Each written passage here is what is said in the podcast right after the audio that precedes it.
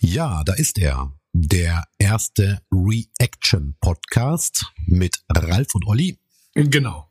Der virtuelle Stammtisch sozusagen. Einfach mal quatschen, wie einem Der Schnabel, gewachsen ist, hätte ich jetzt fast gesagt. der Schnabel gewachsen ist. Schnabel war's, genau. Der Schnabel war's. genau. Digitale Originale. Der Podcast mit Ralf und Olli. Heute die Digitalbilanz 2020.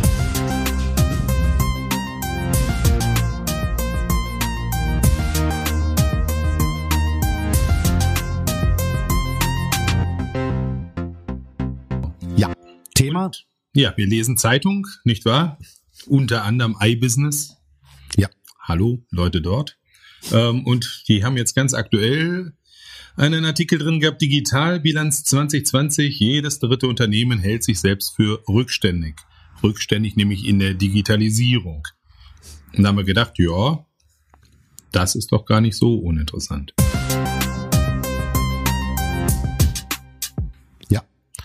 Zumal wir ja auch relativ viele Kunden haben, wo genau das das Thema ist und wo wir sicherlich eine ganze Menge auch aus der Praxis äh, erzählen können und auch, sagen wir mal, uns Meinungen bilden können. Und wir finden das Thema sehr, sehr spannend und wollen damit mal starten. Ja. Das Stichwort oder das große überschneidende Thema ist eben zu sagen, so, oh, wir haben Aufholbedarf, wir sehen uns da gar nicht so richtig gut gewappnet, wissen gar nicht vielleicht im Detail, was zu tun ist. Letzten Endes ist es eine Studie, die diesem ganzen Artikel zugrunde liegt von Sopasteria und dem FATS-Institut.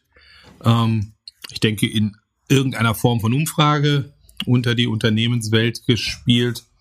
Und ja, die Einschätzung letzten Endes, die da zurückkam, das ist im Grunde eigentlich der Aufmacher dieses Artikels. Das ist das Spannende. Ähm, ja, gibt es ganz, ganz verschiedene Ansätze. Ich weiß gar nicht, wo wir da loslegen im Detail. Erstmal eben fällt schon mal auf, dass alles, was so Richtung Industrialisierung 4.0 geht, irgendwie viel, viel besser wegkommt bei den Unternehmen. Die, die es da betrifft, die finden sich eigentlich alle auf einem ganz ordentlichen Weg. Wie gesagt, geht es um Versicherungen, geht es um Dienstleistungen, ganz andere Bereiche. Urteilen die Unternehmen da ganz anders und sagen, nee, eigentlich liegt da eher noch deutlich mehr Arbeit vor als hinter uns. Und ja, ist die Frage, woran mag sowas liegen? Wie geht man mit solchen Zahlen, mit solchen Einschätzungen überhaupt um? Keine Ahnung, ja, was fällt dir da irgendwie spontan was ein? Ja, also erstmal fand ich sehr, sehr spannend, dass die insbesondere die, die Finanzdienstleister, also Banken und Sparkassen und so weiter, dass die sich sehr, sehr selbstkritisch sehen. Meine, also wenn ich jetzt von außen drauf gucke, äh, ist die Wahrnehmung eigentlich, dass sie so ziemlich die ersten waren, die das ganze Thema Digitalisierung äh, vorangetrieben haben, zumindestens im Sinne des Kunden. Also Online-Banking und so weiter ist sowas von dermaßen selbstverständlich und das hat ja schon in den 90ern begonnen. Ähm, die sehen sich allerdings sehr, sehr selbstkritisch und sagen, ja, wir sind da noch nicht so gut aufgestellt. Wobei andere Branchen da sagen, ja, wir sind eigentlich ganz gut aufgestellt, wo ich, wenn man dann da ein bisschen hinter die Kulissen guckt, also gerade wenn es um digitalen Vertrieb geht, ähm, meiner Ansicht nach noch sehr, sehr, sehr viel mehr zu tun haben, als sie es für sich zugeben wollten. Das ist so das, was ich jetzt so wahrnehme. Hm. Ja, ist glaube ich auch, dass man teilweise vielleicht viel zu sehr aus dem eigenen Kontext heraus auf die Dinge guckt und noch gar nicht so richtig weiß, was will der Markt eigentlich irgendwie, was erwartet der veränderte Markt, vielleicht eben auch mit neuen digitalen Kunden von meinem Produkt und wie komme ich da hin oder so, ne? Letzten Endes. Ich Ja, ein bisschen das. Also ich glaube, grundsätzlich ist ja immer, immer die Frage, was Digitalisierung ist ja ein großes Wort. Ähm, Digitalisierung kann ja alles Mögliche sein. Du hast das eben so schön gesagt. Wenn ich jetzt einen Drucker im Netzwerk installiere, habe ich digitalisiert, weil nämlich alle auf einen Drucker zugreifen können. Das ist tatsächlich ähm, eine Sache, was will man denn damit überhaupt erreichen? Und es ist oftmals so, also gerade bei größeren Unternehmen, was wir also auch, was wir also auch mitgekriegt haben und festgestellt haben, ähm, die haben natürlich erstmal mit sehr viel Altlasten äh, sich äh, quälen die sich rum. Das heißt also, es gibt unterschiedlichste Datenhaltungen, also keine kein gemeinsames CRM oder ERP oder was auch immer, ähm, wo Daten wirklich zentral gehalten werden und äh, sagen wir auch vernünftig analysiert und ausgewertet werden, insbesondere für vertriebliche Themen.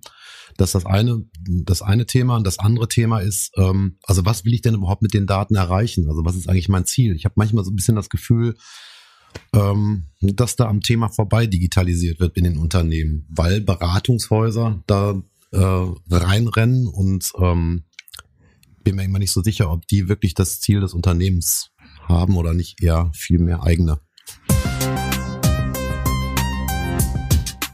Ja, was so diese einzelnen, einfachen Digitalisierungsdinge betrifft, ist ganz witzig. Habe ich am Wochenende gerade mit einer Freundin gesprochen, die ist in einer Steuerberatung unterwegs und ja, pendelt im Grunde so zwischen Office- und Homeoffice-Zeiten. Und das größte Thema, was sie gerade umtreibt und quält, ist im Grunde, wie gehe ich mit meiner ganzen Scannerei um? Das heißt, die muss natürlich letzten Endes irgendwie noch jede Menge Papierkram für ihre Klienten durchscannen, durchorganisieren und ja, auch das schreit ja aus meiner Sicht eigentlich nach einer digitalen Lösung. Wenn ich mir vorstelle, dass da jemand tatsächlich noch unterwegs ist, irgendwie kartonweise Belege zusammenträgt und dann die Stück für Stück für Stück auf den Scanner jagt, um das dann irgendwo hinzuspeichern. Ähm, ja. Bestimmt. Geht sicherlich reifer irgendwie. Ja, absolut. Also da sieht man, wie unterschiedlich und vielfältig Digitalisierung sein kann, meiner Ansicht nach. Witzig ist, dass natürlich jetzt durch die Corona-Krise, sagen wir mal, das ganze Thema nochmal so richtig an Fahrt und an Breitenwirkung aufgenommen hat, wie ich, wie ich finde. Mhm. Und ähm, da sieht man eigentlich genau, wo die Lücken sind. Also wie wir es ja auch schon in dem Schulthema hatten, da fällt es ja jetzt auch richtig auf, merken natürlich viele Unternehmen, ähm, jetzt ganz krass, äh, wo sie ihre Digitalisierungslücken haben. Also insbesondere in vertrieblichen Themen, da nehmen wir das ja wahr. Das heißt also klassischer Vertrieb versus ähm, digitalisierter Vertrieb. Genauso ist es auch mit den ganzen Marketing-Themen. Ähm, also ja, ist im Moment wirklich sehr, sehr spannend. Und ähm, wie gesagt, also bei allen das, bei all den Dingen, die wir so wahrnehmen, äh, ist da auch noch wirklich ganz viel Bedarf. Wir haben zum Beispiel einen Fall, den fand ich ganz spannend. Ähm, wo es um das ganze Thema Versicherungen geht. Und dann werden, also dann sagen Versicherungen beispielsweise, hier guck mal, wie die das machen. Die machen das super. Die so möchten wir das auch haben. Ähm, und da stellt man dann fest, ja, Startups können auf der grünen Wiese entwickeln. Also ist das Thema Flaschenpost zum Beispiel. Ne? Da, das fällt mir mal gut ein. Also Flaschenpost ist ja unglaublich erfolgreich. Die sind aber nicht unglaublich erfolgreich, weil sie, weil sie, ähm, weil sie Getränke nach Hause liefern, sondern weil sie einfach eine exzellente und von Grund auf neu aufgebaute IT-Infrastruktur dahinlegen. Und das macht sie so erfolgreich. Das ist genauso wie bei Pizza Hub und wie sie alle heißen. Das sind eigentlich alles IT-Unternehmen, die halt eben ein Produkt oder eine Dienstleistung ähm, am Ende anbieten. Aber das, was sie wirklich so gut macht, ist tatsächlich die digitalisierte Infrastruktur. Und das kriegst du meiner Ansicht nach natürlich am allerbesten hin, wenn du auf der grünen Wiese anfängst zu entwickeln. Jetzt sind wir wieder bei dem Thema Versicherungen. Die tun sich natürlich so wahnsinnig schwer damit, weil sie mit einem unendlichen Tross an Altlasten zu, äh, mit einem unendlichen Tross an Alt, Altlasten zu kämpfen haben. Herrgott, was, ne? Und ähm, ja, die, die haben es natürlich besonders schwer. Also auch alteingesessene Unternehmen haben es halt einfach schwer, die sich mit sehr viel Altlasten rumquälen müssen. Ja, wird so sein. Also letzten Endes, um auf die Studie zurückzukommen, die Unternehmen selber sind ja gefragt worden, da auch sich über ihre eigene Reife Gedanken zu machen, sozusagen, eine Selbsteinschätzung abzugeben. Und ja, da muss man schon sagen, also ähm, 16 Prozent sagen, wir spielen ganz oben mit. Wir sind da super unterwegs. 46 sagen, naja, wir glauben, dass wir so irgendwie den Anschluss halten, noch eine Chance haben, in dem Konzert mitspielen zu können. Und 32, also fast ein Drittel, sagt, wir müssen uns stark steigern. Heißt, letzten Endes fast 80 Prozent der Befragten sehen da irrsinnig Bedarf noch für sich. Und das ist natürlich schon mal eine spannende Hausnummer, finde ich. Ähm, zumal Unternehmen ja eigentlich nicht unbedingt dafür bekannt sind, mit Selbstkritik offen nach vorne zu treten. Ja. Und das muss man ja da mal einfach konstatieren, dass das offensichtlich irgendwo fehlt. Und ja, die Frage, woran das liegen mag im Einzelnen sozusagen, sich da natürlich auch stellt. Großer Unterschied, witzigerweise, irgendwie, wenn man das Thema Industrie 4.0, was ja nichts anderes ist im Grunde, als das Thema Digitalisierung, vielleicht mit einem stärkeren Fokus auf das produzierende Gewerbe. Da sehen sich die Unternehmen ganz anders aufgestellt und viel, viel, viel, viel dichter am Puls der Zeit im Grunde. Und das heißt, da haben wir eine große Diskrepanz. Ja, und einfache Frage, woran mag das liegen?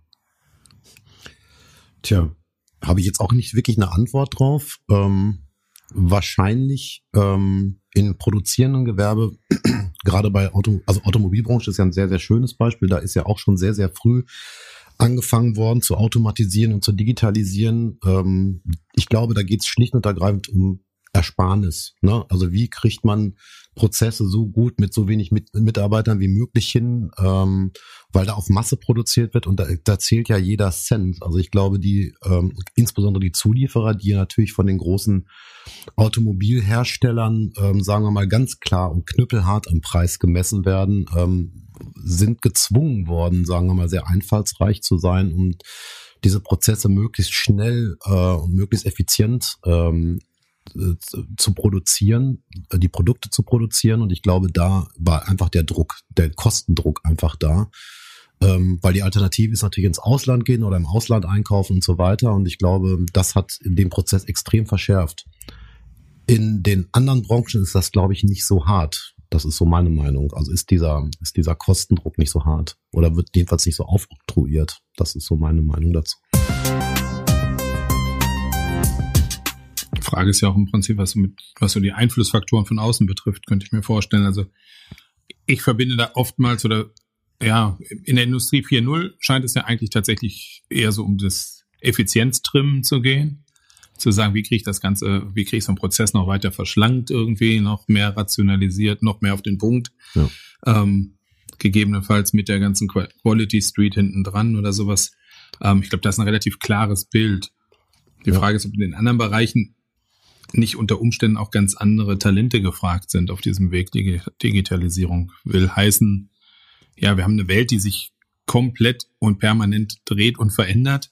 Wenn du das Beispiel Automobil nimmst irgendwie, ich kann mich noch gut erinnern, irgendwie zu den Zeiten, als der gute Elon Musk mit Tesla gestartet ist, da wurde er im Prinzip noch ein Stück weit verhöhnt von den Auto, von den großen gesetzten Automobilhäusern weil die gesagt haben, ab, so, ein, so ein Prozess, bis so ein Auto irgendwie vom Plan bis aufs Band marschiert, da gehen zehn Jahre ins Land. Vorher haben wir irgendwie fünf Jahre uns Gedanken über das Modell gemacht. Da soll jetzt mal keiner herkommen und meinen, er baut in einigen wenigen Jahren jetzt irgendwie ein komplettes Auto in Serienreife. Und ja, die Branche ist belehrt worden im Grunde. Absolut. Also zumal auch da ist genau wieder das ganze Thema Auto neu gedacht angesagt. Also wir haben ja, wir waren ja letztens ähm, mit einem Kunden äh, in einem Kundengespräch, der hat sich tatsächlich das Model 3 hm. zugelegt und ähm, das ist der absolute Knaller, also das wusste ich auch noch nicht. Ähm, du kannst ähm, eine Sitzheizung hinten upgraden und zwar per Software. Das ja. heißt also, der geht einfach ins Display und sagt so, ich hätte gerne hinten das Modul oder die App, die App äh, Sitzheizung hinten und dann wird das per Software abgegradet und ich bezahle das so.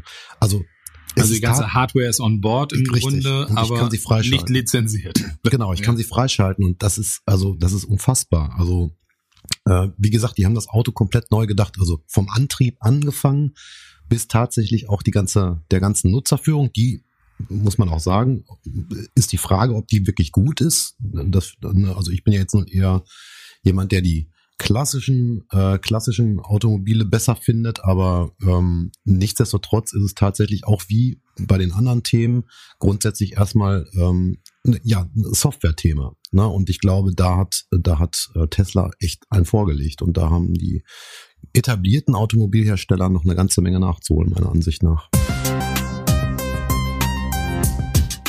Aber ist Software nicht auch so ein Teil des Problems im Grunde? Also ähm, ja, kann man sich ja selbst, wir nennen uns ja auch Digitalagentur, auch an den eigenen Hörnern fassen.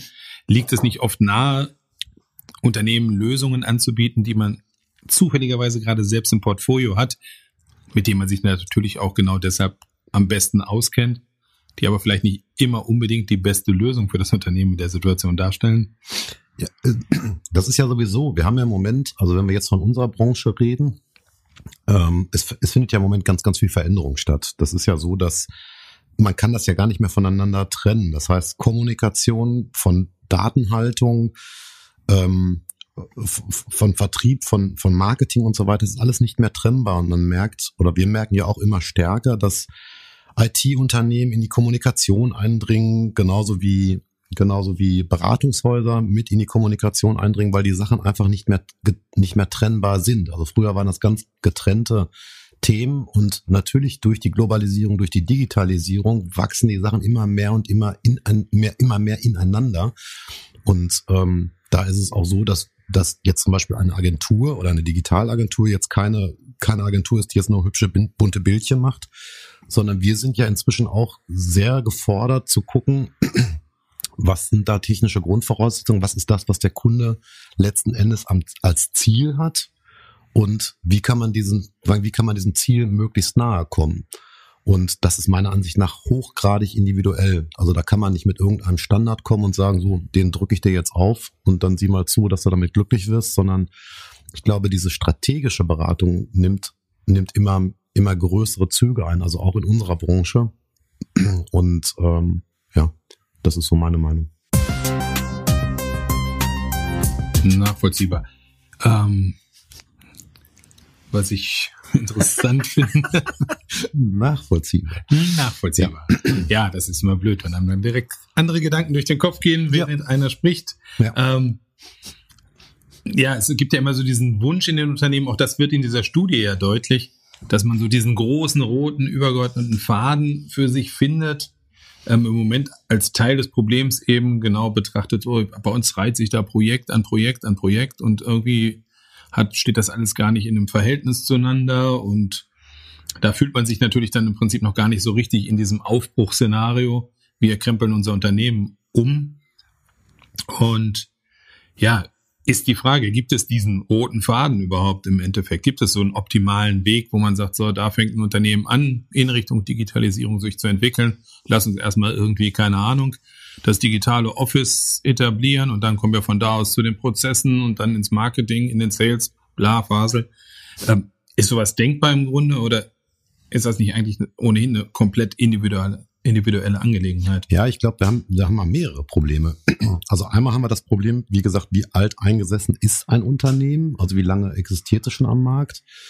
Ähm, was sind die Wettbewerber? Da gibt es ja ganz viele Sachen. Und ähm, wie, wie kann man, sagen wir mal, in vorhandene Prozesse ähm, das Bestmögliche rausholen und nicht, also ich sag mal, das ganz große Rad drehen, zu sagen, also pass auf, wir machen jetzt ja alles neu, das kann sich ja kein Unternehmen mehr leisten, schon, schon gar nicht im laufenden Betrieb. Und ähm, da gilt es tatsächlich hochgradig agil zu sein und zu gucken, an welchen Stellen kann man was verbessern und das Stückchen für Stückchen. Also das, das ist das, wie wir es ja auch im Grunde genommen praktizieren bei unseren Kunden und ich glaube, das ist auch der eigentlich der beste Weg, ähm, jetzt nicht gleich das ganz große Rad zu drehen, weil dann wäre man ja eine relativ lange Zeit handlungsunfähig, sondern ähm, das, was bereits existiert, verbessern und weiter digitalisieren und das Stückchen für Stückchen. Ich glaube, das ist auch nur gesund für ein Unternehmen. Klar, wie gesagt, die Startups, die haben es natürlich da am allerbesten, weil es da von Grund auf neu gedacht werden kann. Und das sind im Moment eigentlich auch die Gewinner ähm, in dieser ganzen Digitalisierung. Ja, aber was heißt das für ein etabliertes Unternehmen sozusagen? Wie fange ich an im Grunde? Ja. Wer, wer legt die Rahmenbedingungen fest? Wer nimmt die Mitarbeiter mit? Also mhm. ja, ist richtig. Ist, ist, ist auch das meiner Ansicht nach hochgradig individuell. Kommt auf die Unternehmensgröße an. Kommt drauf an, welche Ziele ich erreichen will mit der Digitalisierung. Also was ist denn überhaupt mein Ziel? Da gibt's ja ganz, ganz viele unterschiedliche. Und ähm, wie kann ich die effektiv erreichen, ohne dabei, sagen wir mal, ähm, das Unternehmen äh, komplett stillstehen lassen zu müssen? Also ich glaube, das sind die Fragen, die man sich stellen muss. Und kann das über die Fachabteilung aufgehangen werden, dieses ganze Ding, oder müssen wir da eigentlich direkt, kann man da nur in Geschäftsführung denken letzten Endes? In der Regel ist es ja eine Geschäftsführungsentscheidung. Ne? Also es ist ja erstmal eine, grundsätzlich eine strategische Entscheidung meiner Ansicht nach und die wird in der Regel natürlich in der Geschäftsführung getroffen. Jetzt ist natürlich auch die Frage, wie ist ein Unternehmen aufgestellt? Also da sind wir ja bei diesem ganzen Thema New Work und so weiter. Also wie weit wird noch Top-Down äh, geführt oder wie weit wird, ähm, wird tatsächlich, ähm, wie soll ich das sagen? Also ja neu geführt? Wie weit bindet man die Mitarbeiter ein? Also auch das ist ja auch, das ist ja auch ein grundsätzlich ein, ein, ein soziologisches Thema. Also das, wie gesagt, das kann man jetzt sehr breit auf, auffächern, das Ganze. Ne? Also da gehören, da spielen sich viele Sachen zusammen. Ne? Also man kann sicherlich das Ziel so oder so erreichen, egal wie das Unternehmen geführt wird. Ähm, aber entscheidend ist natürlich am Ende, ja, wie effizient kriege ich diese Transformation hin? Äh, das Blöde ist ja, dass wir im Moment ja sehr destruktiv unterwegs sind. Das heißt, alles geht immer schneller, immer schneller. Wenn ich natürlich ein Riesenrad drehe, muss ich davon ausgehen, dass ich von dem Rad überholt werde äh, während der Umsetzung, weil es schon wieder neue Gegebenheiten gibt. Das ist, glaube ich, das Gefährliche heutzutage. Deswegen würde ich es immer in kleinen Häppchen machen, um dann auch äh, reagieren zu können bei größeren Veränderungen. Ich nehme jetzt mal das Beispiel, was weiß ich, es gibt, ähm, also als das iPhone rauskam, gab es ja so, ein, so einen Riesenschub, so einen, so einen Veränderungsschub. Und ich denke mal, es wird irgendein Produkt von den GAFAs dieser Welt, habe ich ja gelernt, wiederkommen, was tatsächlich nochmal wieder so einen disruptiven Schub geben äh, äh, da muss, also wo ein destruktiver Schub, ähm, sagen wir mal, kommen wird. Und dann gibt's wieder eine ganz große Menge an Veränderungen, die natürlich auch, sagen wir mal, die komplette Digitalisierungsprozesskette äh, beeinflussen wird. Das ist spannend. Also ich glaube, Geschwindigkeit und kleine Häppchen sind da meiner Ansicht nach der, der beste Lösungsansatz. Also so das Modell, was die größeren Unternehmen heute fahren, zu sagen, ich kaufe mir eine Agentur ein oder ich agiere irgendwie parallel mit kleinen Startups, die ich dann irgendwie in der entsprechenden Kultur erstmal frei vor sich hin agieren lasse. Ähm, das ist ein brauchbarer Ansatz, oder? Das könnte einer sein. Also es gibt, das ist ganz lustig. Ich habe mich gestern mit jemandem unterhalten, der auch im, im Verlag äh, äh, arbeitet. Und wir haben uns über die Corona-App unterhalten. Und äh, der hat mir erzählt, dass also die Corona-App in Deutschland ist ja unfassbar teuer gewesen und sagen wir mal mäßig gut. Das hat ja unterschiedliche Ursachen. Ähm, und ich weiß gar nicht wo haben, hat die Regierung, ich weiß, also in irgendeinem anderen Land hat die Regierung auf jeden Fall ein Start-up beauftragt. Und da hat diese ganze Corona-App, die sehr viel besser funktioniert, 300.000 Euro gekostet. Also da funktioniert sowas natürlich sehr, sehr gut. Also ja, kann, kann auf jeden Fall eine, eine gute Lösung sein. Ja, ich glaube, von Miele habe ich das jetzt auch gerade gelesen, die dann irgendwie in, in Berlin ein großes Center unterhalten, wo sie dann sogar noch teilweise Branchenbeteiligte mit eingeladen haben, ja. ähm, da einfach Leute rüber zu schicken und dann versuchen die das mehr oder weniger so in so einer Kollaborations ja. Umgebung dann irgendwie aufzubauen und zu sagen, hey, lasst uns für unsere Branche dann da irgendwie gemeinsam gemeinsam Dinge entwickeln und vorantreiben, von denen wir am Ende alle dann in irgendeiner Art und Weise profitieren. Ja. Kann natürlich ein spannender Ansatz sein, denke ich auch. Ja, es geht, es geht ja beides. Also ich meine, das, diese Frage, die haben wir ja in der Agentur schon etwas länger. Das ist ja dieses Make it or buy it. Ne? Das, das haben ja alle Unternehmen mehr oder weniger. Man als Agentur hat man den großen Vorteil, also jetzt nicht als Agentur, als Dienstleister, was dieses ganze Digitalisierungsthema angeht. Man kann sehr schön von außen drauf gucken. Das heißt, wir sind politisch, also innenpolitisch völlig unbeleckt. Das ist der große Vorteil. Und man kann natürlich in Wunden stechen, ähm, die von innen teilweise gar nicht wahrgenommen werden äh, oder auch vielleicht auch anders gesehen werden. da ist, ist natürlich klar, je größer das Unternehmen ist, da werden, wenn digitalisiert wird, heißt es ja auch immer gleich Prozesse effizienter machen. Äh, und es heißt natürlich auch eventuell Arbeitsplätze gehen verloren. Auf der anderen Seite werden natürlich neue Arbeitsplätze geschaffen und so weiter, aber nichtsdestotrotz ist das meistens auch ein innenpolitisches Thema. Und von außen drauf geguckt kann man natürlich sehr viel, sehr viel neutraler draufschauen und kann dann auch sehr viel neutraler beraten, als wenn man das von innen tut. Also ein guter Mix ist manchmal gar nicht so schlecht. Also als Kinder des Ruhrgebiets würde mir da jetzt spontan wieder das große Schlagwort vom Strukturwandel einfallen. Vielleicht, also kann das auch so sein, wir haben das jetzt erlebt, ich weiß nicht, seit den 90er Jahren im Grunde, wo dann eigentlich final der Hammer über Kohle, Stahl und ähnliches Automobil als Bochumer natürlich auch gefallen ist. Man gemerkt hat, okay, mit dem produzierenden Gewerbe ist nicht mehr weit her. Ähm, am Ende hat es 30 Jahre gedauert, mhm. bis wir heute sozusagen hier neue Städte am Erblühen haben, die mit einem ganz anderen Leistungsangebot aufwarten können, auch letzten Endes ganz andere Menschen nachgezogen haben mit ganz anderen Qualifikationen. Ist das bei Unternehmen gegebenenfalls auch notwendig, dass man einfach sagt, okay, das dauert im Grunde eine Generation, bis man dann tatsächlich im Prinzip so einen, so einen Bodensatz hat, von dem man dann wieder neu und sinnvoll loslegen kann?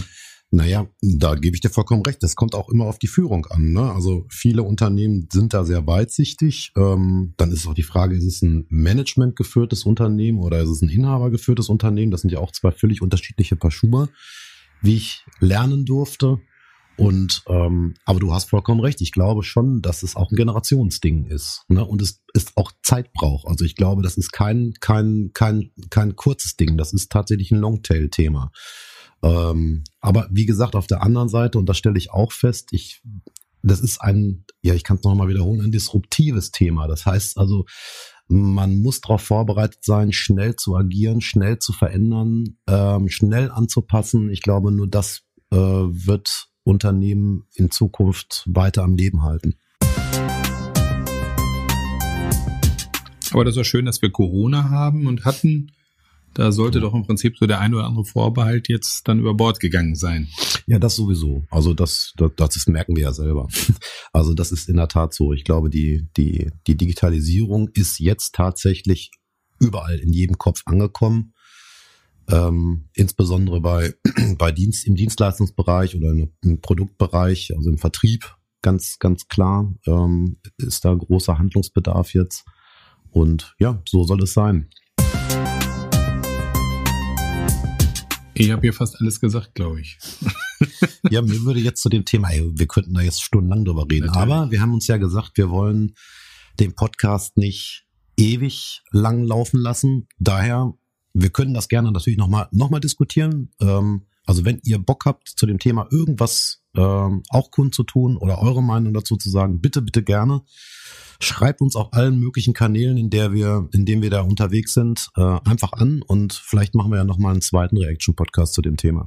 Ja, und wer sich hier nochmal an einem an einer Teilumfrage dieser Studie beteiligen möchte, bei uns auf der Webseite oder anderswo, ähm, finde ich, fand ich auch nochmal einen ganz spannenden Ansatz, nützlich oder Hype letzten Endes, wie bewerten Entscheider ja, ähm, Technologien, die so in aller Munde liegen das heißt, der höchste Wert ist eigentlich der größte Hype-Faktor, am unnütztesten sozusagen.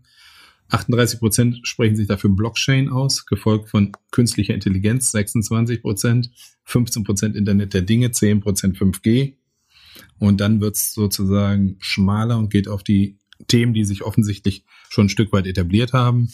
Cloud Computing 8 Prozent, Big Data Analytics 7 Prozent und Robotic Process Automa Automation ähm, liegt dann bei 6%. Ja, würdest du so unterschreiben?